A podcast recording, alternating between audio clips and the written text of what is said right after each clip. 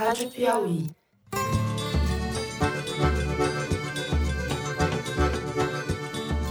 Olá, está começando mais um Foro de Teresina, o podcast de política da revista Piauí. Essa epidemia ela vem num crescendo e num determinado momento ela sobe abruptamente quando ela tem a transmissão epidêmica. Eu, Fernando de Barros e Silva, tenho o prazer de conversar mais uma vez com o meu amigo José Roberto de Toledo, que está aí no Rio. Opa, Toledo. Opa, Fernando.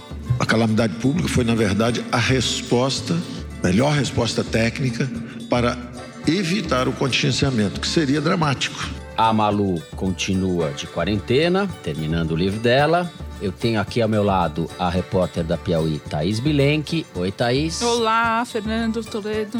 E no Rio, ao lado do Toledo, o repórter de ciência da revista, Bernardo Esteves. Oi, Bernardo. Olá. Não interessa o que venha acontecer, qualquer manifestação popular nas ruas com panelaços, nós devemos entender como uma pura manifestação da democracia.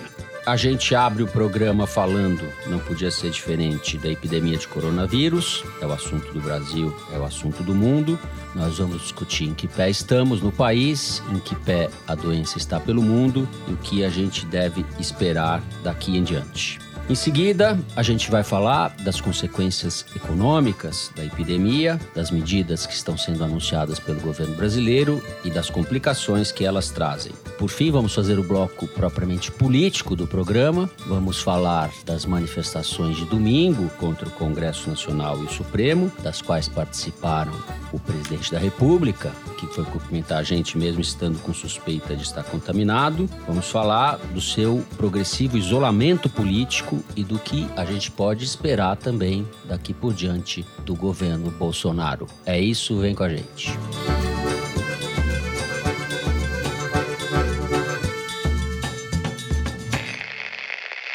Muito bem, Nesta quarta-feira, pela manhã, enquanto gravamos, já houve a confirmação de uma morte no Brasil. Um homem de 62 anos que morreu em São Paulo, estava internado no hospital.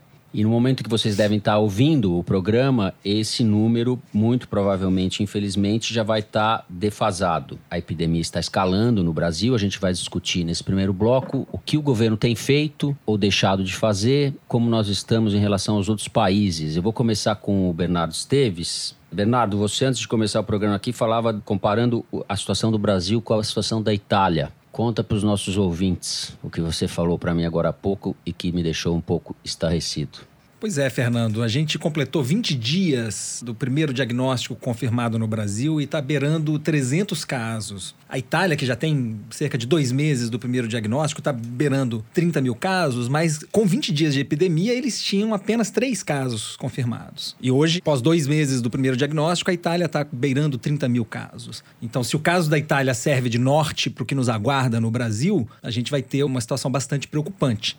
A expectativa é que a gente tenha um aumento exponencial do número de casos nas próximas semanas e, não custa lembrar, a preocupação das autoridades de saúde pública é com a saturação da estrutura hospitalar no Brasil. Não só para quem tem o novo coronavírus, é uma hora péssima para quem uhum. vai sofrer um acidente de trânsito ou um infarto. Você não uhum. quer chegar nas UTIs e vê-las tomadas por pacientes internados com o Covid-19. Então, isso é um risco para qualquer um que precise de atendimento hospitalar durante a pandemia. Deixa eu te perguntar, o Brasil está testando muito pouco ainda, não? Tem países que testaram, Fernando, mais mais maciçamente a sua população, o caso da Coreia do Sul. O Brasil não está com uma abordagem de testagem maciça da população, então provavelmente a gente vai ter muitos casos não diagnosticados e a transmissão por conta disso. Não só a gente está testando pouco, como a gente sequer sabe quantas pessoas a gente está testando. A gente pergunta uhum. diariamente para o Ministério da Saúde quantos testes foram feitos e eles todo dia respondem não sabemos. Quem tem os dados até agora parece o Einstein, que inclusive anunciou que vai reduzir muito o número de testes porque os casos uhum. graves vão acabar sem possibilidade. Eles estão poupando o teste, falta kit de teste no Brasil. O governo não se preparou para isso. E a gente tem um caso que a gente está até publicando essa semana como exemplo de uma pessoa que chegou no hospital em Campinas, uma pessoa de idade com todos os sintomas necessários e febre E a resposta do hospital foi: volta quando você tiver mais do que 39 graus. Ou seja, volta depois de morto, quase, né? Porque foi o que aconteceu com o primeiro morto. O primeiro morto nem sequer era considerado um caso suspeito no Brasil. Uma das coisas que me chama a atenção, a Coreia do Sul vem sendo apontada como o país mais bem sucedido, talvez o país mais bem sucedido até agora no combate à epidemia. E um dos pilares da política pública que foi adotada é um teste generalizado na população. A gente pode dizer que as duas coisas têm relação? Aparentemente sim, mas não só isso, Fernando. A Coreia, ela foi mais agressiva até do que a China para caçar infectados. Ela saiu medindo temperatura na rua e testando todo mundo aleatoriamente, quase, e com isso conseguiu a maior amostragem proporcional à população do número de infectados. Mas o que foi mais determinante, aparentemente, pelos primeiros estudos científicos publicados para o sucesso na Coreia, foi adotar uma política de supressão da epidemia, de tentar acabar com a transmissão do vírus internamente, que foi a mesma coisa que a China já tinha feito. E a grande diferença entre a supressão e a mitigação ou o alívio, que é o que foi feito na Itália, o que está sendo feito na Europa em geral e nos Estados uhum. Unidos agora, é que na supressão, como foi feito na Coreia e na China, você faz o isolamento das pessoas em locais apropriados. Você não leva elas de volta para casa. Então, para dar o um exemplo chinês, toda pessoa com febre era caçada na rua, na entrada do prédio, na entrada dos órgãos públicos. Se tinha febre, já ia para as clínicas de febre, que ficavam em geral nos estacionamentos dos hospitais, eram recebidas por técnicos vestidos com aquela roupa quase de astronauta, mediam a temperatura, descartavam a hipótese de pneumonia bacteriana ou de gripe, faziam um CT scan portátil que determinava se ela já tinha algum problema nos pulmões e se fosse diagnosticado como um caso de corona ou suspeito, já ia para um centro para ficar em quarentena, isolado da família, homens separados de mulheres, crianças separadas dos pais. O presidente da Coreia também não estava suspeito de ter o vírus, nem saiu por aí cumprimentando os coreanos, certo? Exatamente. Saiu um paper, talvez, o, pelo menos para mim, o melhor que eu li até agora, do Imperial College de London, sobre as diferenças de política pública e o impacto disso na mortalidade. Eles pegaram os dados da China, da Coreia e da Itália e rodaram um modelo, uma projeção uhum. para o que aconteceria nos Estados Unidos em três cenários. Não fazer nada. Se não fizer nada, deixar a doença, a epidemia pandemia transcorrer sem que houvesse nenhuma política pública a respeito, que era o que o Brasil estava fazendo até outro dia. Isso implicaria nos Estados Unidos num total de 4 milhões de mortes, 2,2 milhões de mortos diretos pelo vírus e o resto pelo colapso do sistema de saúde, porque o volume de infectados ainda assim é muito grande. Mesmo você achatando a curva, tem oito vezes mais casos graves do que há respiradores nos Estados Unidos para atendê-los, e isso acaba produzindo um total de mortos ainda muito grande. E nesse cenário, cenário de 8 a 15% da população com mais de 70 anos morreria. Se a gente fosse pegar esses dados e projetar para o Brasil, é um cenário de 3,4 milhões de mortes, que é três vezes o que morre de gente no Brasil a cada ano, de tudo. O único cenário que reduz drasticamente a mortalidade é o cenário de supressão, aquele que eu descrevi antes, o que foi feito na China e na Coreia. O problema desse cenário, diz aqui esse paper do Imperial College, é que você tem que sustentá-lo até que haja uma vacina para a epidemia, porque se você sai desse cenário, você corre o risco de imediatamente ter uma recidiva da epidemia. Agora eu pergunto, vai, quem vai conseguir sustentar um cenário de você ficar excluindo as pessoas contaminadas num lugar específico, segregadas, durante um ano e meio? Uhum. que é o prazo que se estima que vai levar para fazer o teste da doença. E para efeito de comparação, Fernando, Estados Unidos e a Coreia tiveram o primeiro caso detectado no mesmo dia, 20 de janeiro. E desde então, os Estados Unidos tinham testado até a semana passada 4.300 pessoas aproximadamente. Já na Coreia do Sul, o número de testes foi de 196 mil. Então, muito maior do que nos Estados Unidos. E se a gente compara o número de casos de um e de outro, a gente vê que nos Estados uhum. Unidos o número de casos, a curva está subindo como um foguete ainda. E no caso da Coreia do Sul, a curva já está bem mais horizontal. Nós tivemos, ao longo dos últimos dias, algumas atitudes podem ser consideradas positivas por parte de vários governantes. E aí eu cito desde a fala do governador de Goiás, Ronaldo Caiado, diante dos manifestantes no domingo, reprimindo os manifestantes e levando uma vaia, até medidas do governador João Dória, fechando centros culturais, etc. Medidas de autoridades, por exemplo, autoridades esportivas, as federações estaduais cancelaram por tempo indeterminado os campeonatos, enfim, em uma série de áreas estão sendo tomadas providências que vão tendem a minimizar o problema atitude positiva a gente não tem por parte do presidente da República até agora. A gente vai falar dos aspectos políticos no terceiro bloco, mas eu acho importante dizer que há informações de que o Bolsonaro, inclusive, está insatisfeito, contrariado com seu ministro da Saúde, Luiz Henrique Mandetta, porque o Mandetta deu entrevista aparecendo ao lado do João Dória, o Mandetta não manifestou preocupação com a redução da atividade econômica, o Bolsonaro gostaria que ele falasse isso. Ou seja, a gente tem por parte do chefe da nação, do chefe do executivo da nação, uma atitude absolutamente inconsequente. Poderia ser pior? Talvez se o Weintraub fosse o ministro da Saúde, seria pior. Bernardo, o que você destaca de positivo, de negativo na atuação do governo federal? Então, Fernando, felizmente o Ministério da Saúde está atuando de forma bastante técnica. Eu acho que os especialistas todos têm elogiado as medidas que têm sido tomadas. O problema é que o presidente da República manda sinais trocados, né? O presidente da República, conforme foi sublinhado no começo do mandato, valorizou que as equipes, que nomes técnicos assumissem os ministérios, agora fica desautorizando os nomes técnicos que estão fazendo o trabalho correto é, à frente de suas pastas porque a atitude não convém às convicções políticas dele, né? Não, ele parece estar pensando primeiro no seu futuro político do que na saúde da população. Eu só queria falar duas coisas sobre o Mandetta. Eu acho que com o Mandetta é ruim, sem o Mandetta é muito pior.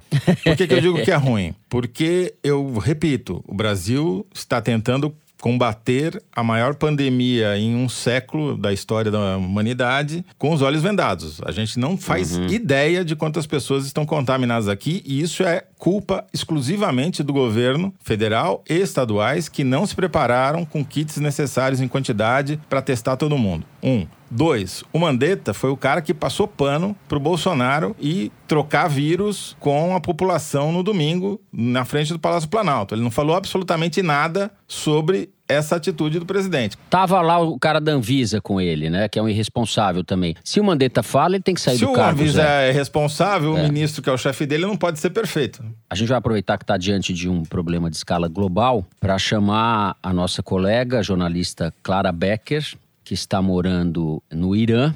Ela é casada com um diplomata e ela tem um relato bastante dramático e, ao mesmo tempo, muito informativo do que ela tem vivido por lá. Oi, Clara, bem-vindo ao programa. Obrigado por estar com a gente. Você estava no Irã até muito pouco tempo. O Irã é um dos países mais atingidos até agora pela epidemia, já são quase mil mortos. E eu queria que você contasse um pouco como foi essa experiência. Você escreveu um texto para Piauí, para o site da Piauí, mas eu queria que você contasse para os ouvintes do foro o drama que você viveu nos últimos dias e o que você conseguiu ver.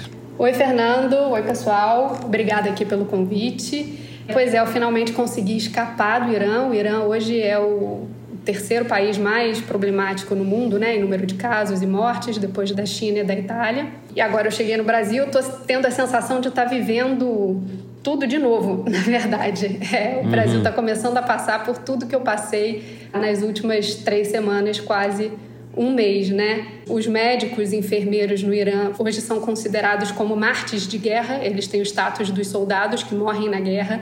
Tamanha a situação complicada que está lá nos hospitais, eles não estão conseguindo dar nem conta do, do número de defuntos, né? Os cemitérios não estão conseguindo enterrar todo mundo, então também nas redes sociais tem vídeos que mostram os necrotérios cheios de corpos é, pessoas jogando corpos em valas comuns. É, uhum. Você vê que realmente o sistema está ali na capacidade máxima. Clara, você disse que tá, está com a sensação de estar vendo tudo de novo agora que chegou ao Brasil. Houve negligência por parte das autoridades iranianas e você percebe a mesma negligência aqui? Olha, Fernando, eu acho que o Irã demorou mais do que o Brasil para atuar, né? Eu estou vendo o Brasil agora tomando medidas que o governo iraniano tardou ali a tomar. O Irã ele teve duas mortes confirmadas antes mesmo de qualquer caso confirmado. Uhum. Isso quer uhum. dizer que o país chegou a ter uma taxa de letalidade de 100%. Outra crítica que fizeram foi que a Mahan Air, né, a, que é uma companhia privada, mas que é da Guarda Revolucionária Iraniana,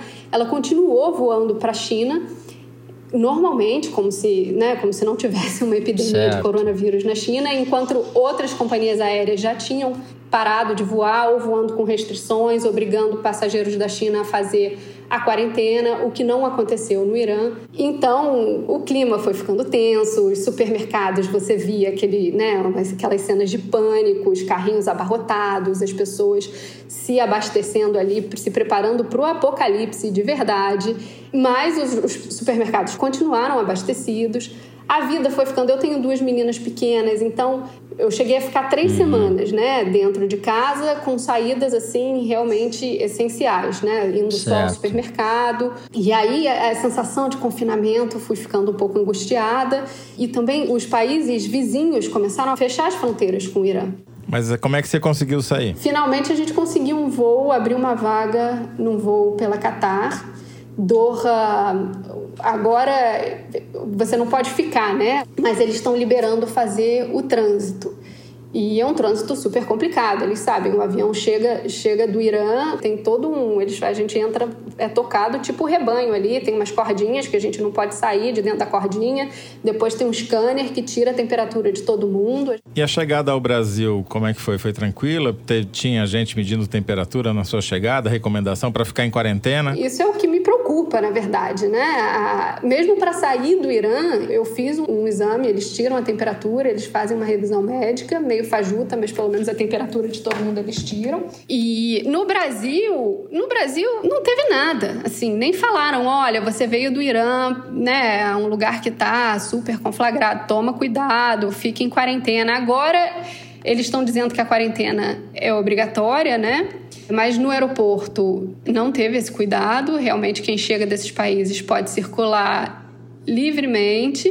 Eu tomei todos os cuidados, obviamente, né? Eu passei álcool gel na minha mão antes de dar o passaporte ali na Polícia Federal, mas foi um cuidado que eu tomei, mas entrei sem maiores problemas. Os cuidados eu tô, tô tomando. E você tá em auto-quarentena agora, certo? Sim, pois é. Eu tô, me coloquei em auto-quarentena, eu vim para casa de campo de uma tia. Vamos ficar isolado aqui pelo menos 10 dias. Ah, isso é outra coisa curiosa. O Brasil está recomendando uma quarentena de apenas 7 dias, né, para quem chega desses países. Eu li aqui um relatório médico sobre o período de incubação do coronavírus e 95% das pessoas de fato apresentam isso é uma mediana, né? Apresentam sintomas entre 5 e 7 dias. Agora, para você ter certeza, para ir para 99%, você precisa uhum. de fato dos 14 dias, 14 de, dias de é. quarentena. Então eu não sei. E os outros países que eu vi, todos estão exigindo os 14 dias. Eu temo que ao final de 14 dias você não queira sair daí. Olha, a gente espera que esteja tudo bem e quer agradecer muito aí a sua participação, o seu relato. Obrigado e que tudo esteja bem aí para você e para sua família. A gente se vê depois Obrigada, de 14 gente. dias, Manda é notícias. isso? Exatamente. Beijo grande para vocês. Beijo, Fernando. Beijo, Um beijo, Toledo. Clara. Beijo. Com esse relato da Clara Becker, a gente vai ficando por aqui no primeiro bloco. Vamos falar agora de economia, de como a pandemia do coronavírus está afetando a economia brasileira. Muito bem, vamos falar de economia, ou do que resta dela.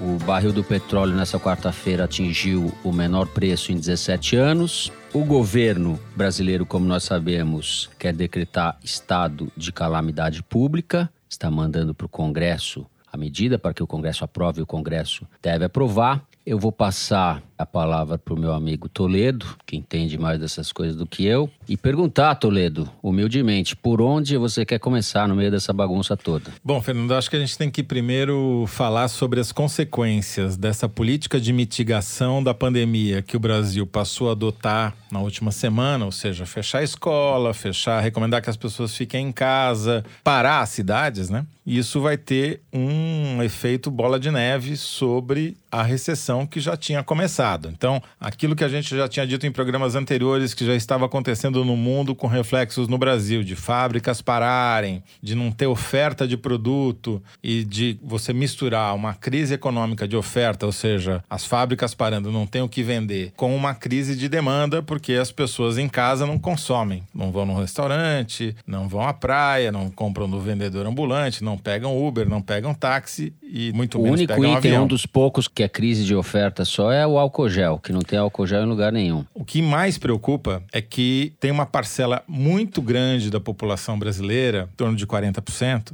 que vive na economia informal, que não tem salário, que não tem nenhum tipo de garantia trabalhista. E são pessoas que, além de não terem nenhum tipo de garantia, não têm poupança, porque são pobres. Uhum. Então a maior Certo. preocupação é se você vai ficar uma semana, duas semanas, três semanas, dois meses com a população em casa, sem consumir, sem ir à rua, que, que vai acontecer com o vendedor ambulante? O que, que vai acontecer com o motorista de Uber? O que, que vai acontecer com o pequeno comércio? O que, que vai acontecer com as empregadas domésticas diaristas? Essas pessoas precisam continuar sobrevivendo. Se você não quiser ter a instalação do caos social, né? Porque se o cara não puder ter dinheiro para comer, ele vai tomar uma outra tipo de atitude. Então, o governo demorou, mas se deu conta do tamanho do problema que estava enfrentando e apareceu na terça-feira à noite com a proposta de decretar estado de calamidade pública, que é, num primeiro momento, uma desculpa para praticamente imprimir dinheiro sem dó nem piedade, porque você não tem mais as restrições do teto fiscal. O céu é literalmente o limite para o governo gastar, porque ele não vai ser responsabilizado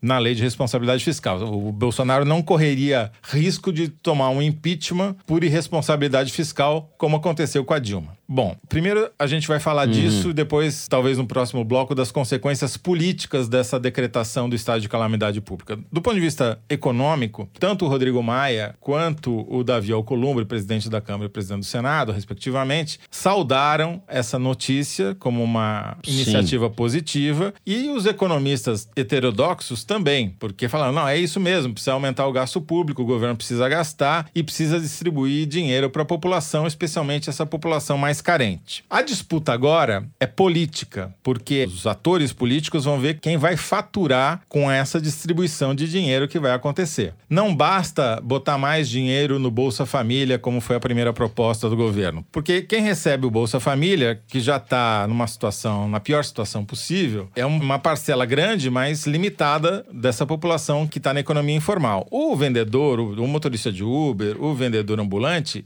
a grande maioria não está no Bolsa Família. É um outro cadastro que vai precisar ser criado. Daí estarem pululando propostas de diferentes atores para se dar uma espécie de renda mínima universal para todo mundo enquanto essa crise perdurar. Ou seja, todo brasileiro receberia uma grana, independentemente do seu estado econômico. Esse é o que prevê a renda mínima. Só que o governo já mudou um pouco a conversa. O Paulo Guedes deu uma entrevista nesta terça-feira dizendo que vai usar a Caixa Econômica Federal, está preparando 26 mil postos de atendimento da Caixa para dar um voucher para 18 milhões de famílias que durante o período mais agudo da crise, para elas conseguirem sobreviver nesse período. Ao mesmo tempo, a CUT, por exemplo, está propondo que seja feito algo semelhante, mas através dos sindicatos. Então, a briga agora é para ver quem vai faturar com essa distribuição de dinheiro, entendeu? Agora, que essa distribuição de dinheiro me parece ser inevitável, ela me parece, porque ou é isso, ou é o fim da política de mitigação, porque as pessoas vão para a rua dar um jeito de ganhar o seu sustento para poder comer. Olá. Depois que a gente terminou de gravar, o governo já conseguiu aprovar 200 reais para os trabalhadores informais, aprovou na Câmara o estado de calamidade pública e deve conseguir o mesmo no Senado, porque a votação é praticamente simbólica. Além disso, houve o segundo panelaço contra Bolsonaro na noite desta quarta-feira, ainda mais amplo e intenso do que já havia sido na terça-feira, mostrando que o desgaste do governo só aumenta. E, finalmente, só para me contrariar, o Ministério da Saúde atendeu o pedido da reportagem da Piauí e finalmente divulgou o número de exames feitos até agora para detectar o coronavírus no Brasil. Foram 46 mil, mas o próprio Ministério admite que faltam kits para fazer todos os exames que seriam necessários. Ah, eu estava quase esquecendo. Também depois da gravação, houve aquela cena patética da live com os ministros e Bolsonaro, todo mundo mascarado. E foi um jogo dos sete erros, tudo como não usar a máscara, nego usando máscara na orelha, máscara nos olhos, falando bobagem sobre contaminação, enfim, aquilo que parecia ser uma atitude técnica para esclarecer a população acabou sendo mais um show de horrores do governo Bolsonaro. Quando o governo finalmente apresentou um pacote de medidas emergenciais antes de pretender decretar estado de calamidade pública, uhum. e deve conseguir, justamente porque o Toledo falou que o Congresso é a favor também, eles apresentaram um pacote de medidas emergenciais e essas medidas emergenciais ajudavam alguns setores da economia, mas não justamente esses 41 milhões de pessoas que estão na informalidade. A previsão de ajudar a camada mais pobre da população com a expansão do Bolsa Família atenderia, na verdade, um problema que já estava posto antes dessa crise, que era esse um milhão de pessoas que entraram na fila desde maio de 2019 uhum. que tinham sido excluídas do programa. Então, o que eles tinham previsto inicialmente era reincluir essas pessoas, mas nada de aumentar o repasse, que é uma medida defendida por diversos economistas, e também nada de repassar para esses outros grupos que não estão atendidos pelo Bolsa Família. É um número que colocado hoje é de 77 milhões de pessoas no cadastro único, quer dizer, nesse cadastro de famílias mais vulneráveis.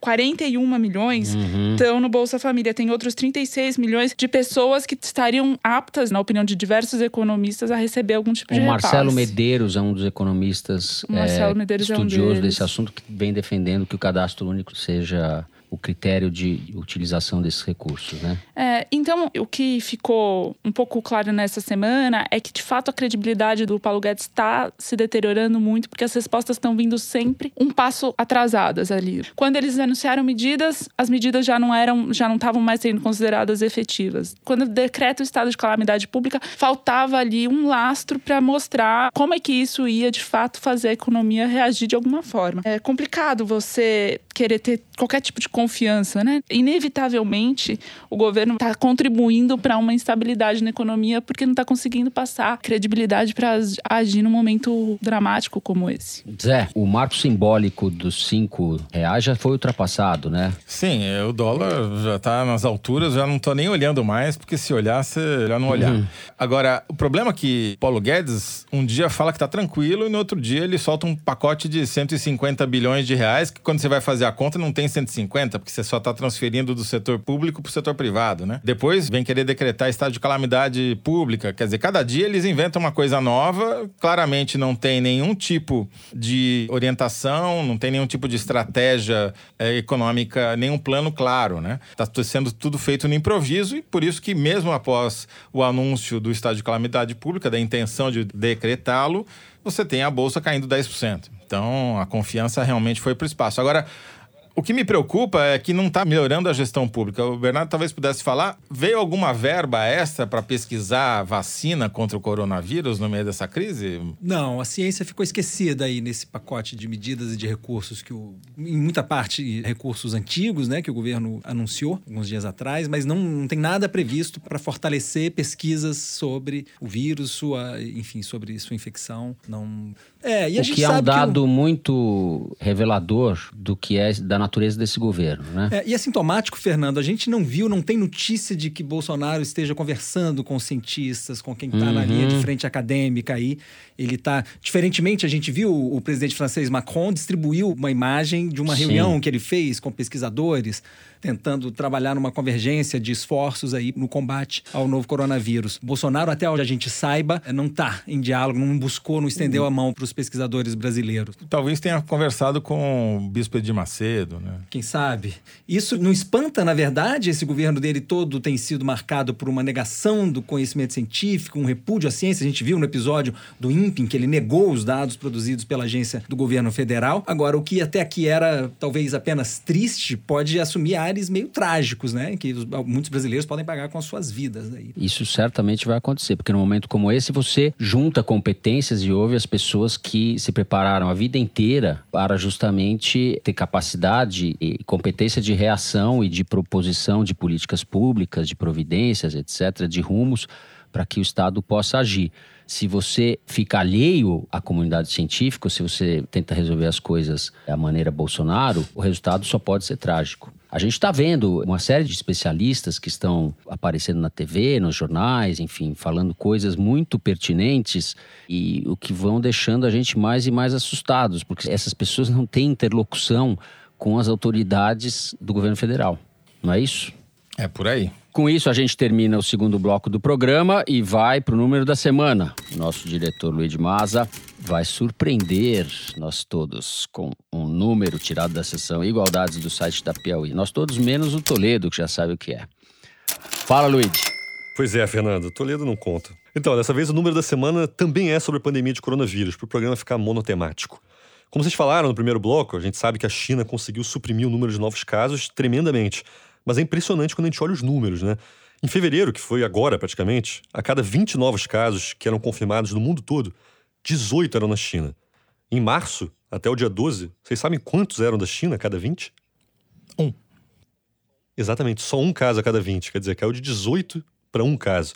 Colocando isso em números absolutos, a diferença talvez seja ainda mais impressionante. Quer dizer, no auge da epidemia, no começo de fevereiro mais ou menos, a China chegou a registrar 3.900 casos novos num dia só. Um mês depois, agora, no começo de março, esse patamar já tinha caído para 11 casos novos por dia.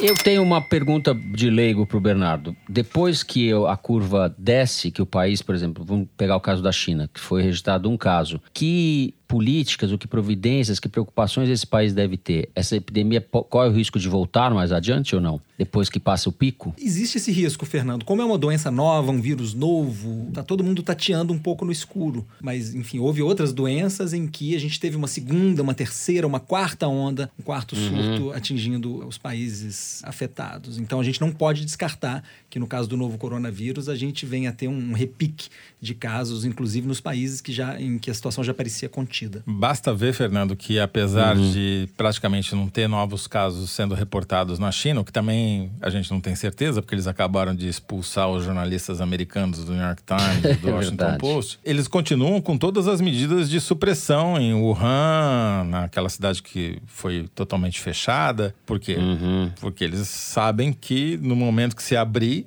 a chance de voltar é enorme.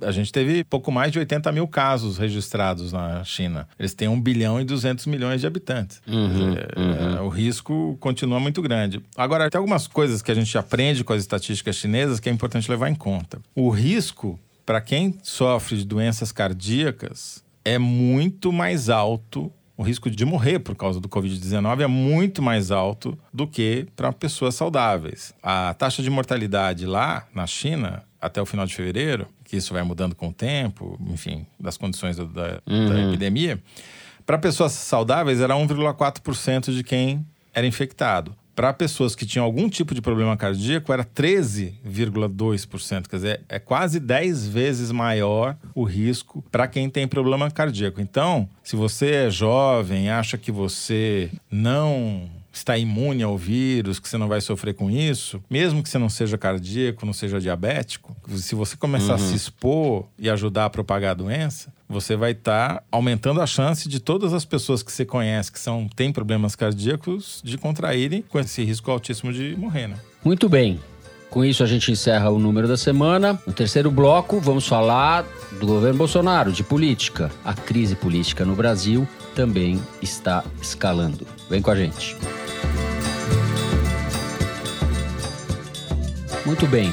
No último domingo, o presidente Jair Bolsonaro, depois de tuitar várias vezes, dezenas de vezes, a favor das manifestações contra os outros poderes, contra o Supremo e contra o Congresso, foi ao encontro das pessoas que estavam reunidas em frente ao Palácio Planalto. Ele saiu do Alvorada, foi até o Palácio Planalto e, mesmo tendo a suspeita de estar com coronavírus, ficou um tempo enorme com as pessoas tirando foto, dando a mão, etc. Ou seja, uma atitude que já foi bastante criticada, francamente irresponsável, ou duplamente irresponsável, né? Porque é um problema de saúde pública e é um problema da saúde da democracia no Brasil. Ele estava afrontando as duas coisas ao mesmo tempo. A gente sente que nos últimos dias houve uma reação muito grande às atitudes do governo e do presidente, especificamente. E ontem à noite, Thaís, para a gente que está gravando, na terça-feira, ele fez um discurso que é típico, característico também, de um recuo que a mim parece tático. Para tentar recompor diante de uma situação em que ele está claramente acossado, ele faz um gesto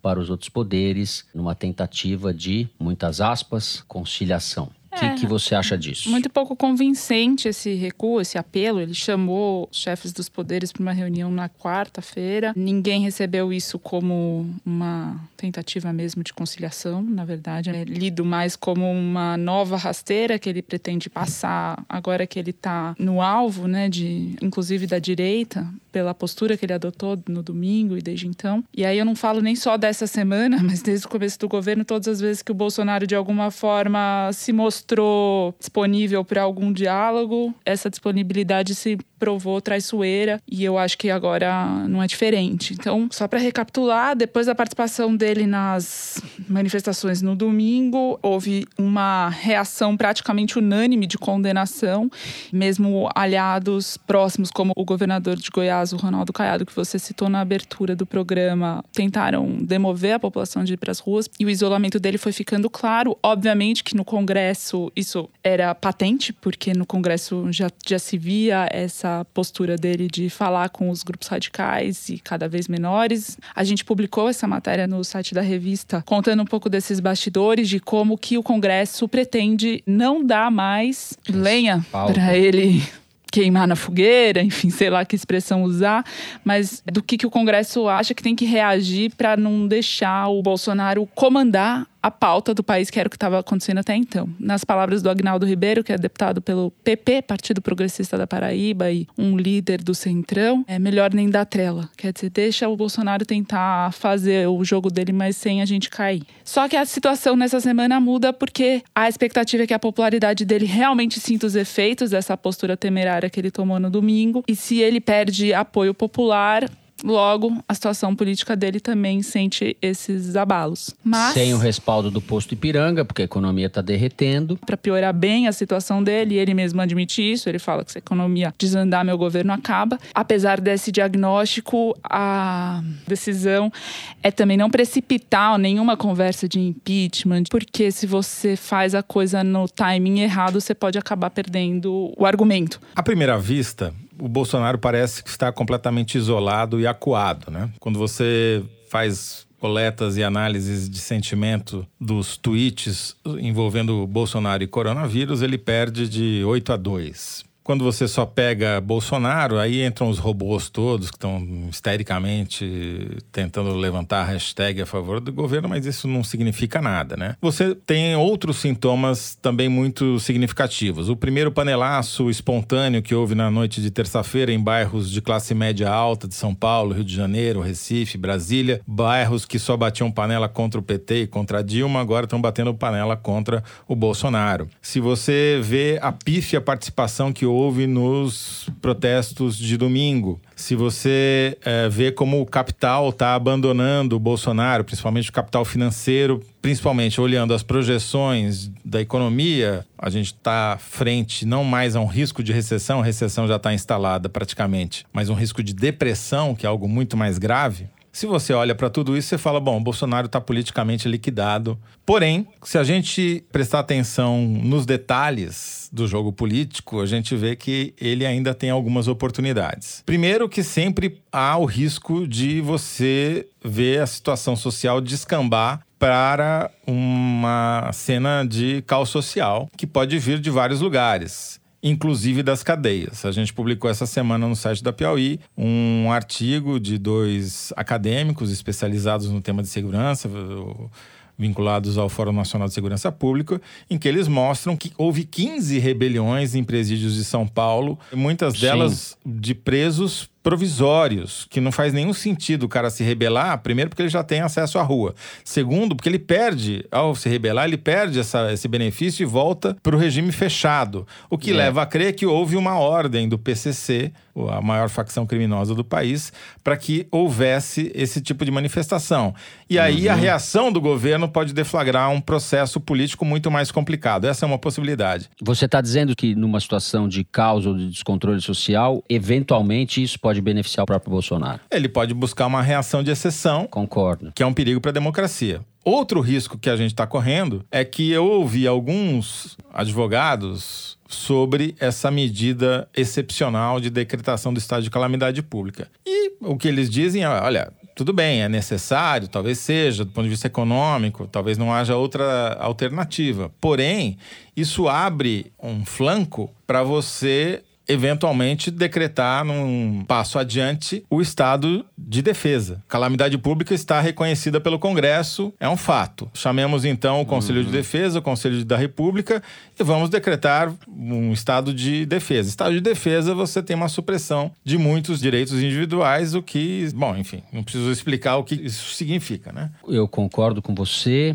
e penso ao mesmo tempo que nós estamos num ponto de inflexão, se eu posso dizer assim. Eu acho que a palavra impeachment voltou voltou a fazer parte das conversas, não apenas dos grupos de sempre, mas de gente do poder e do dinheiro. Eu acho que está longe ainda, muito longe de ser uma probabilidade, mas esse assunto entrou no campo do possível. Tudo indica, acho eu, que a gente vai viver tempos mais difíceis. O famoso tapió vai piorar do Alceu Valença está mais válido do que nunca. E nada indica que o Bolsonaro vai entrar em acordo com a democracia. Eu acho que, pelo contrário, ele vai continuar sabotando, tensionando, recuando quando necessário, mas apenas taticamente. E acho que o vetor da atuação dele é de fragilização das instituições, da democracia, de tudo que é diferente a ele. Eu acho que já falei isso em outras oportunidades, mas eu não imagino o Bolsonaro aceitando um processo de impeachment. Ou menos do que isso, transmitindo a faixa presidencial ao sucessor caso perca nas urnas no remoto ano de 2022, a essa altura. Então, uma dúvida que eu tenho: que papel as Forças Armadas vão jogar nesse processo?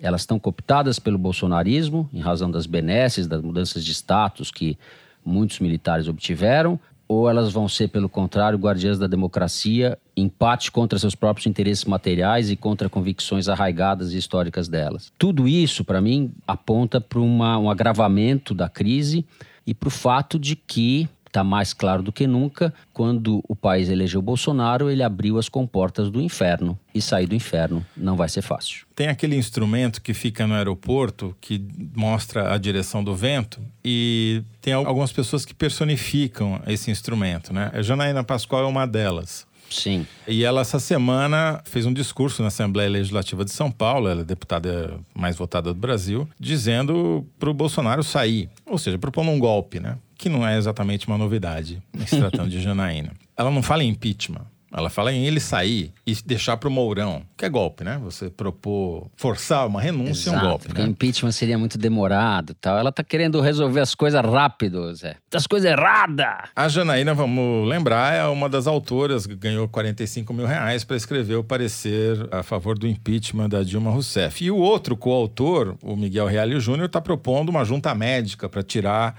o Bolsonaro, quer dizer, todos os democratas, né? E o outro é o próprio Bolsonaro, que usou de um expediente, de um tweet de uma jornalista em, em que ela reproduzia um meme obviamente criado no gabinete do ódio, convocando uma nova manifestação, esta vez para o dia 31 de março, aniversário do golpe de 64, e onde? Na porta dos quartéis. Uhum. Ou seja, era um balão uhum. de ensaio para ver se colava entre os militares e também na militância. E aí o Bolsonaro retuita o tweet da jornalista, que era um tweet crítico, dizendo: ah, vai cuidar da sua vida, qualquer coisa assim. Mas com isso ele propagou essa ideia, essa convocação para toda a base dele. Ou seja, ele foi malandro, né?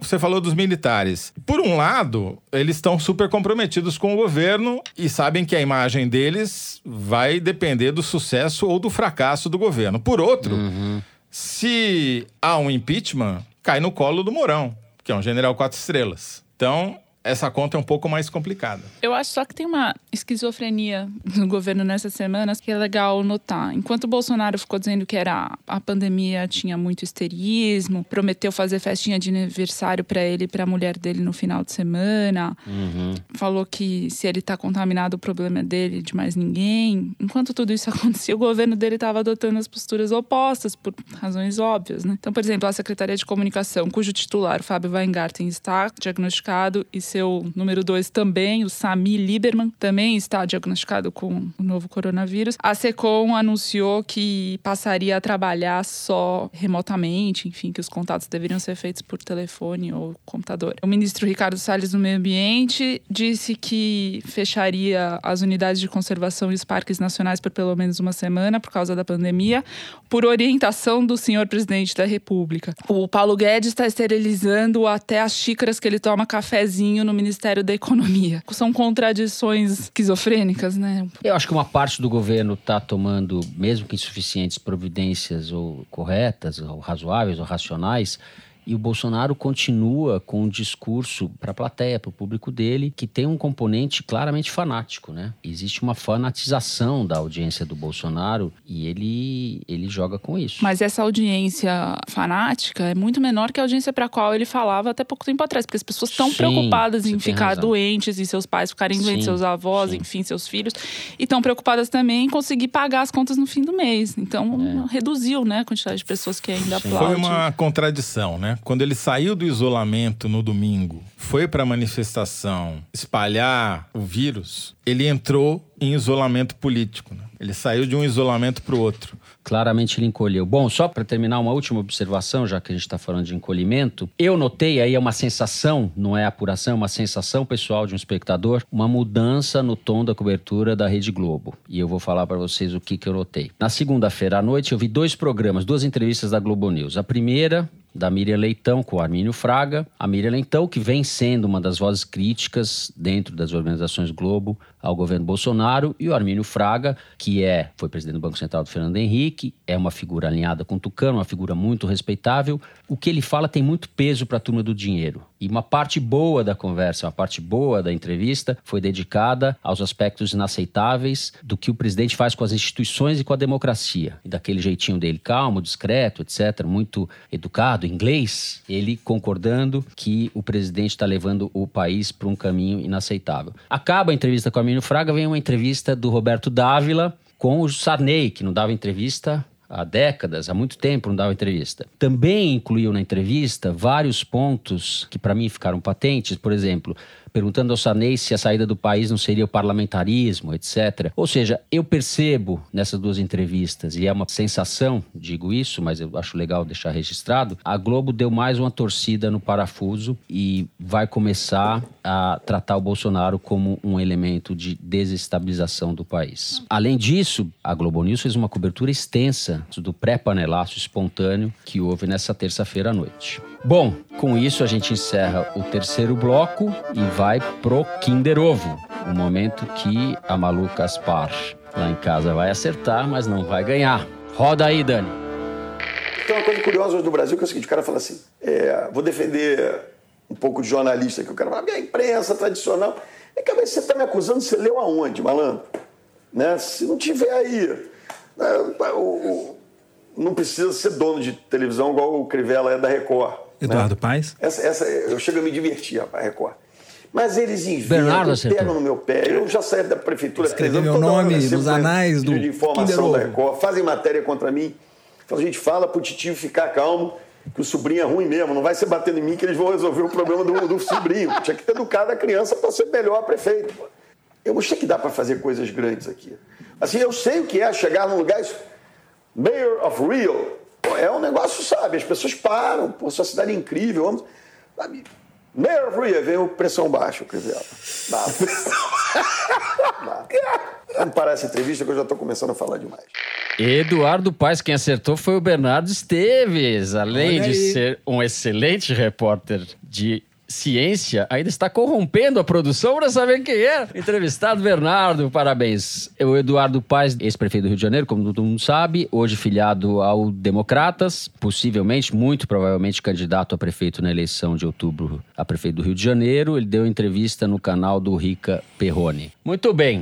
O programa está alegre, o país está bem, o mundo vai de vento em popa e a gente chega ao momento mais feliz também do programa, não é isso? Vamos para as mensagens dos ouvintes. Aproveitando que a gente acabou de sair do momento Kinder Ovo, eu vou ler aqui um e-mail dedicado à nossa Malu Gaspar, que entrou em quarentena antes de todo mundo. Ela e o Queiroz, não é isso? Entraram em quarentena antes de todo mundo. A mensagem é do André Bernardes. Ele é de Juazeiro, na Bahia, e diz o seguinte: me tranquiliza muito e me deixa com menos culpa saber que gente extraordinária e admirável como a Malu também sofre para finalizar as coisas no prazo. Ou também sofre de procrastinação. Será que ela está arrumando aquele quartinho de fundos ou organizando os gaveteiros do guarda-roupa com a desculpa para não terminar o livro? Pergunta o Andrei. Que nada, Malu tá, que tá. Ela tá toda. O Andrei, esse livro dela vai ser um estouro, vai ser um livraço. Ela publicou um capítulo na edição de janeiro da Piauí. É um livro complicado de fazer e eu tenho certeza que vai ser um dos grandes lançamentos do ano. Bernardo, essa é pra você. O João Lopes falou o seguinte: Amigos, eu escuto vocês há tanto tempo que já me sinto íntimo. Acabei de assinar a revista Piauí porque eu queria de alguma forma agradecer a companhia de vocês em tantas horas de podcast escutado. O empurrão final para fazer a assinatura foi o novo podcast com Bernardo Esteves, que aliás podia ser semanal também. Semana que vem tem novo episódio, né, Bernardo? Isso aí.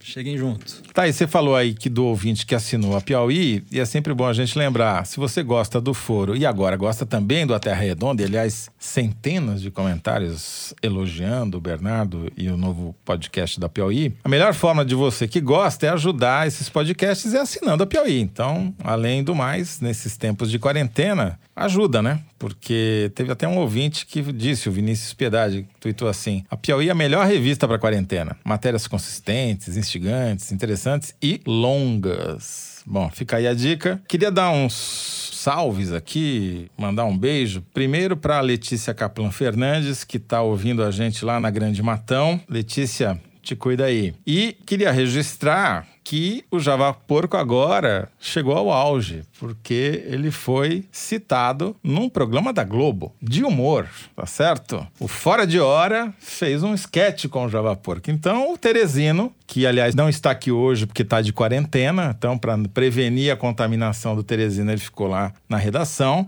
É isso. Não tá aqui fisicamente, Toledo, porque tem mensagem para ele e para você também do Ivan de Nadai, que disse o seguinte: Opa, Toledo, foi muito pertinente sua homenagem aos bombeiros que morreram no deslizamento de terra em São Paulo. Como bombeiro militar, eu sei que o risco de atuar nessas ocorrências é enorme. E aí ele completa: Teresino, evite caminhar perto das fossas sépticas. Muitos animais caem dentro delas e os bombeiros são chamados para tirar. Mas acho que o Ivan pode ficar tranquilo, né, Toledo? Porque, como você já colocou, o Teresino tá de quarentena. Como é que chama o Ivan? Ivan o quê? Ivan Denadai. Pô, Ivan, gostei demais da sua mensagem. Vou amarrar o Teresino para ele não cair na fossa. Muito bem. Pra gente terminar o programa num clima levemente apocalíptico, eu vou ler a mensagem do Pedro Lucas, que tuitou o seguinte: A gente precisa de um último foro de Teresina antes do mundo acabar. E só vale se a Malu Gaspar também participar. É isso, Pedro Lucas, estamos junto e eu sugiro até que a produção ponha aquela música do Eduardo Duzek, que é o Nostradamus, não é isso?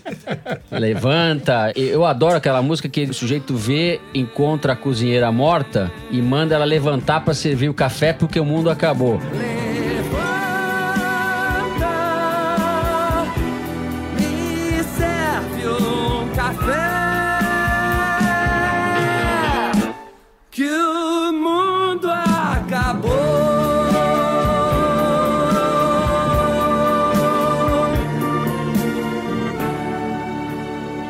É a cara da elite brasileira. O mundo acabou, mas a cozinheira levanta aí e serve o café para mim. É isso? Com trilha sonora do Eduardo Duzek, eu, Fernando Barros de Silva, decreto encerrado o programa dessa semana. O Foro de Teresina é uma produção da Rádio Novelo para a revista Piauí, com a coordenação geral da Paula Scarpim. O nosso diretor é o Luiz de Maza. As nossas produtoras são a Mari Faria, a Yasmin Santos e a Luísa Ferraz. O apoio de produção em São Paulo é do Vitor Hugo Brandalize e da Clara Helstab. A Júlia Sena grava o vídeo do Foro Privilegiado, o teaser que a gente publica nas redes sociais da Piauí e no YouTube. A edição do programa é da Evelyn Argenta, da Cláudia Holanda e do Tiago Picado. A finalização e a mixagem são do João Jabassi, que também interpreta a nossa melodia tema, composta por Vânia Salles e Beto Boreno. A nossa coordenação digital é feita pela Kellen Moraes. O Foro de Teresina é gravado no Estúdio Rastro, no Rio de Janeiro, com o Dani Di, e no Estúdio Ramping Anonimato, em São Paulo, com o Rafael Prego. Eu, Fernando de Barros e Silva, me despeço dos meus amigos José Roberto de Toledo, tchau Toledo. Adieu.